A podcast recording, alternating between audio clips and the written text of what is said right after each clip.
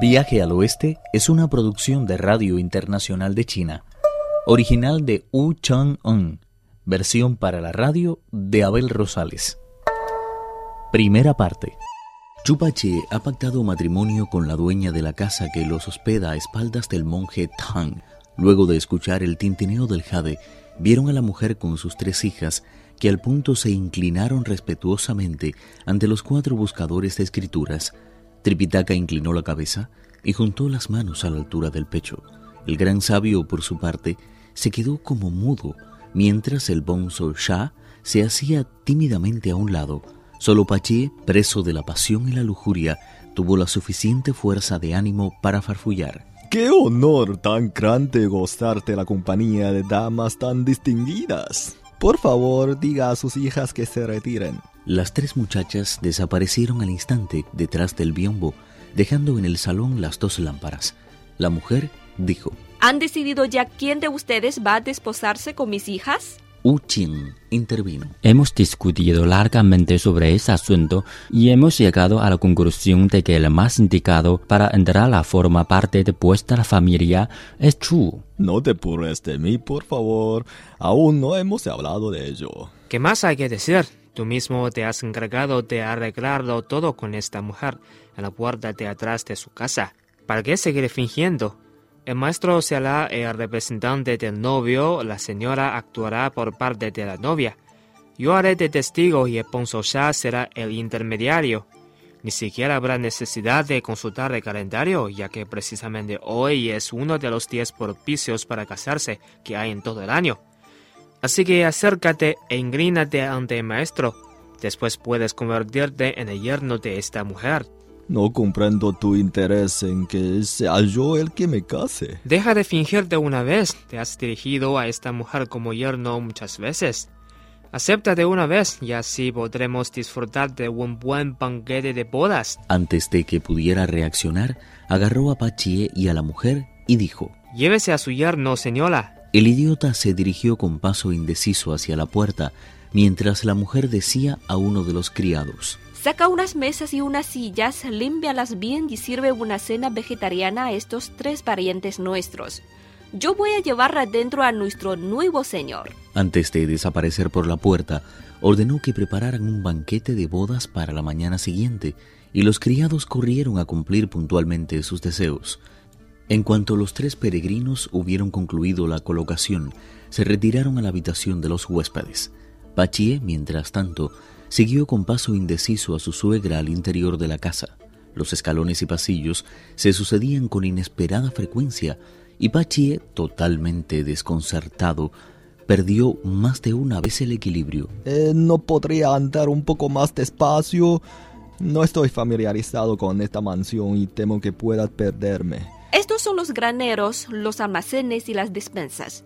Debes darte prisa, porque aún no hemos llegado ni siquiera a las cocinas. ¿De verdad? Jamás imaginé que fuera tan grande esta casa. Sin dejar de tropezar aquí y allá, el idiota continuó caminando durante largo rato hasta que por fin llegaron a una de las habitaciones interiores de la casa. La mujer dijo, Uno de tus hermanos ha dicho que hoy ya era uno de los días más propicios para casarse. Precisamente por eso he aceptado a toda prisa. Sin embargo, no me parece de todo bien que no hayamos consultado a ningún astrólogo, ni hayamos hecho preparativo alguno para la adoración nupcial al cielo y la tierra. Incluso hemos pasado por alto la ceremonia de esparcir granos y frutos por todo el lecho conyugal. ¿No crees, pues, que sería conveniente que te inclinaras ocho veces seguida ante el cielo? Tiene razón. Además, es preciso que me incline también ante usted. De esta forma, mi adoración al cielo y a la tierra será igualmente expresión de mi agradecimiento hacia usted. No quiero que después me pase nada por no cumplir con todo lo que prescribe la tradición. Como quieras, se ve que eres un yerno que conoce bien sus obligaciones. Ahora mismo voy a sentarme para que me presenten tus respetos. Mientras el idiota lo hacía, las velas brillaban de una forma muy peculiar en sus candelabros de plata. Una vez terminado el rito, Pachie levantó la cabeza y preguntó a su suegra. ¿Cuál de sus hijas piensa ofrecerme? Esa decisión me está resultando demasiado penosa. En un principio tenía intención de darte a mi hija mayor, pero pronto caí a la cuenta de que si lo hacía, la segunda se enfadaría mucho. Por otra parte, si a esta la desposo contigo, es lógico que la tercera se ponga hecha una fiera. Dirás entonces que la pequeña es la candidata más aceptable. Pero a ser la menor, las otras dos protestarán, a mi modo de ver, con toda razón. Me encuentro, como ves, ante un dilema de muy difícil solución. Si trata de evitar un enfrentamiento familiar, lo mejor que puede hacer es entregarme a todas. De esta forma se ahorrará no pocas rencillas que pueden muy bien dar al traste con la armonía que debe reinar en todo hogar. ¿Quieres decir que estás dispuesto a casarte con mis tres hijas? ¿Quién no tiene actualmente tres o cuatro concubinas? Con mucho gusto aceptaré a vuestras tres hijas, y a más si tuviera. De joven aprendí ciertas técnicas amatorias y le aseguro que estoy capacitado para dejar satisfechas a todas ellas. No, no, eso no estaría bien. Te diré lo que vamos a hacer. Aquí tengo un pañuelo bastante grande. Te cubriré con él la cabeza.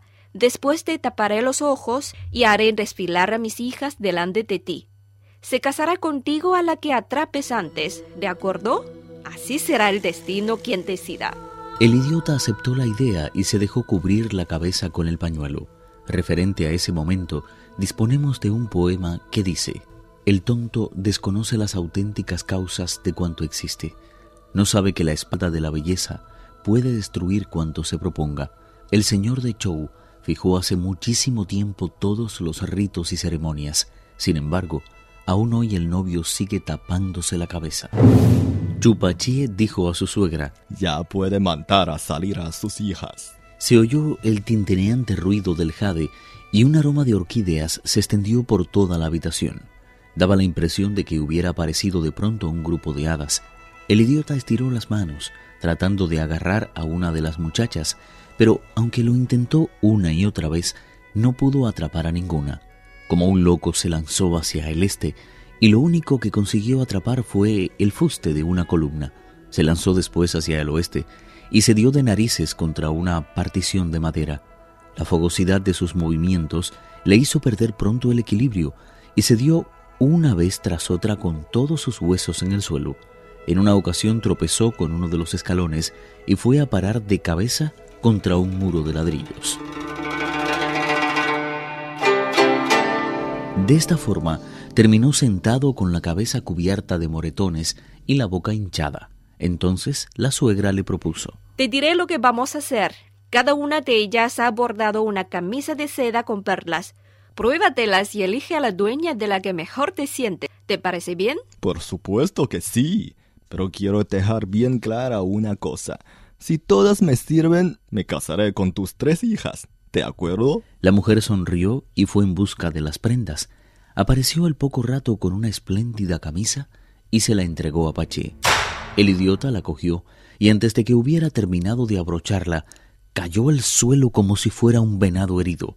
La camisa se había convertido en una auténtica madeja de cuerdas y no podía respirar. Las mujeres desaparecieron.